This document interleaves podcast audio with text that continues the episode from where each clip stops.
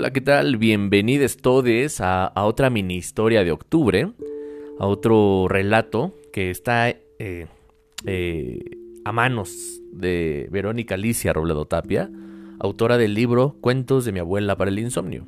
Esta autora que, que encontré precisamente el año pasado y fue esta historia que te voy a contar justo ahora por la cual me animé a leerte este libro, que, que en aquel entonces dije, estaría muy bien para, para subir esto al podcast, está increíble, porque esta historia, yo conozco historias similares de gente eh, con la que he convivido a lo largo de mi vida, no digamos ahora cercana, pero lo fue en su momento.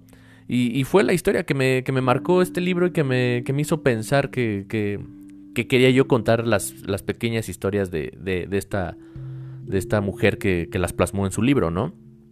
Si bien no todas las historias me encantan, y no todas las que he subido me han encantado, pero son parte de las historias. Algunas, algunas personas me han dado feedback de, de que algunas de las historias que a mí no me han gustado, o sea, yo, yo tengo mis favoritas, y algunas otras sí les han gustado. Entonces es interesante saber que aunque hay historias más aburridas para, para, algunos de nosotros, para otros más les recuerda cosas y que me lo han dicho también que, que alguna historia, por ejemplo, sí les conecta como con, con, sus papás, ¿no? Con historias de cuando eran niños, etc. Así que para no hacerlo tan largo, una introducción gigantesca, ahorita te cuento todo esto al final. Vamos, vamos por, por esta historia. Aquí tengo el libro en mis manos, el libro, el libro físico.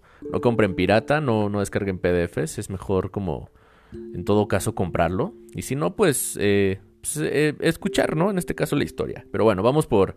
Vamos a, descubrir juntos esta historia que yo la leí el año pasado, ahorita me acordé de ella eh, por el título, que se llama La tienda del camino. Y vamos a ver de qué trata, porque no la recuerdo toda completa. Así que vamos, vamos, vamos, vamos a ver. Parece disco rayado, pero no, no, no, no, no cheques tu celular, es normal.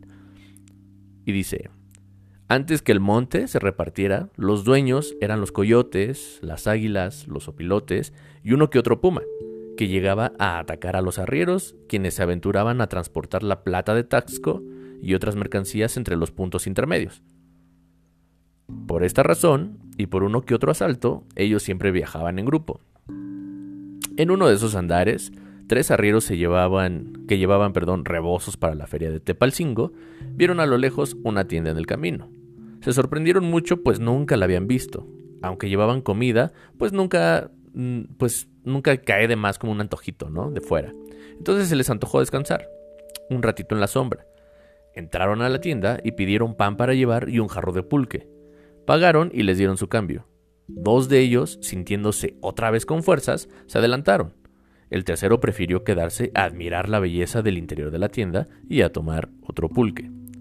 Los dos arrieros llegaron a la posada del pueblo siguiente y ahí esperaron a su amigo, el que se quedó en la tienda. Después de comer, durmieron una siesta y al despertar preguntaron si su amigo ya había llegado. La respuesta fue no. Como ya era tarde, de mala gana decidieron regresar por él, pensando que había tomado demasiado pulque y que podría perder la mercancía. El camino estaba solitario, así que se apresuraron para pues, no regresar por la noche. Ambos conocían perfectamente el camino. A lo lejos vieron un caballo amarrado a un árbol, y efectivamente, el caballo era el de su amigo. La mercancía estaba intacta, pero ni el amigo ni la tienda estaban ahí. Sintieron una gran pesadumbre. Mientras se dirigían a la posada discutieron la posibilidad de regresar al otro día a dar parte a su familia, o por el contrario, continuarían su viaje solo para entregar la mercancía y regresarse de inmediato. Optaron por la segunda opción. De pronto notaron que el bolsillo donde guardaron el pan pesaba mucho. Su sorpresa fue muy grande. El pan de esa mañana, sabía, que habían comprado esa mañana, se había convertido en oro. Entonces buscaron el dinero que les habían dado de cambio. También eran monedas de oro. Continuaron su viaje y días después entregaron el caballo y el dinero a la familia del desaparecido. Fueron todos juntos a la oficina del jefe político para que quedaran el antecedente de los hechos y se hiciera constar su inocencia, Mostraron las piezas de pan y las monedas de oro, evidencias que despertaron más sospechas aún. Investigaron en el pueblo y se enteraron de que por los caminos que llegan a Chalma había varios encantos, lugares en los que el tiempo estaba detenido y en los que al entrar no era posible salir sino al año siguiente a la misma hora.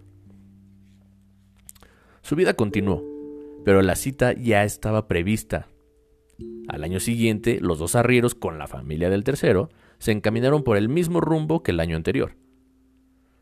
Desde la parte alta del monte vieron que la tienda estaba abierta a la orilla del camino. Se apresuraron y entraron. El arriero aún tenía en la mano el jarro de pulque. Miraba con detenimiento todo a su alrededor. Pareció no darse cuenta del regreso de sus amigos, ni de la presencia de su familia que lo llamaba desde el exterior. Estaba el mismo cesto de pan, el cántaro de pulque, algunos envoltorios de café, de canela y de piloncillo encima del mostrador de madera. Todo se encontraba igual. Le hablaron y él parecía no escucharlos. Le gritaron y como no hizo caso, lo jalonearon hasta la puerta. Fue entonces que protestó porque aún no se había terminado su jarro de pulque. Sin hacerle caso, lo sacaron a rastras. Aunque había más gente dentro, nadie intervino ni se percataron al parecer de la presencia de, de estos dos arrieros y de su familia, o sea, como extraños. Lo subieron a su caballo y lo ataron, pues el hombre insistía en regresar a la tienda para seguir descansando otro rato más en ese lugar donde había tanta paz. Hicieron el camino de regreso, y hasta que llegaron, cuando notó que sus hijos estaban más grandes, y su mujer mostraba algunos signos de envejecimiento. Él no tenía ni hambre ni sed, ni necesidad alguna, y por mucho tiempo no pudo creer que había pasado un año dentro de un encanto.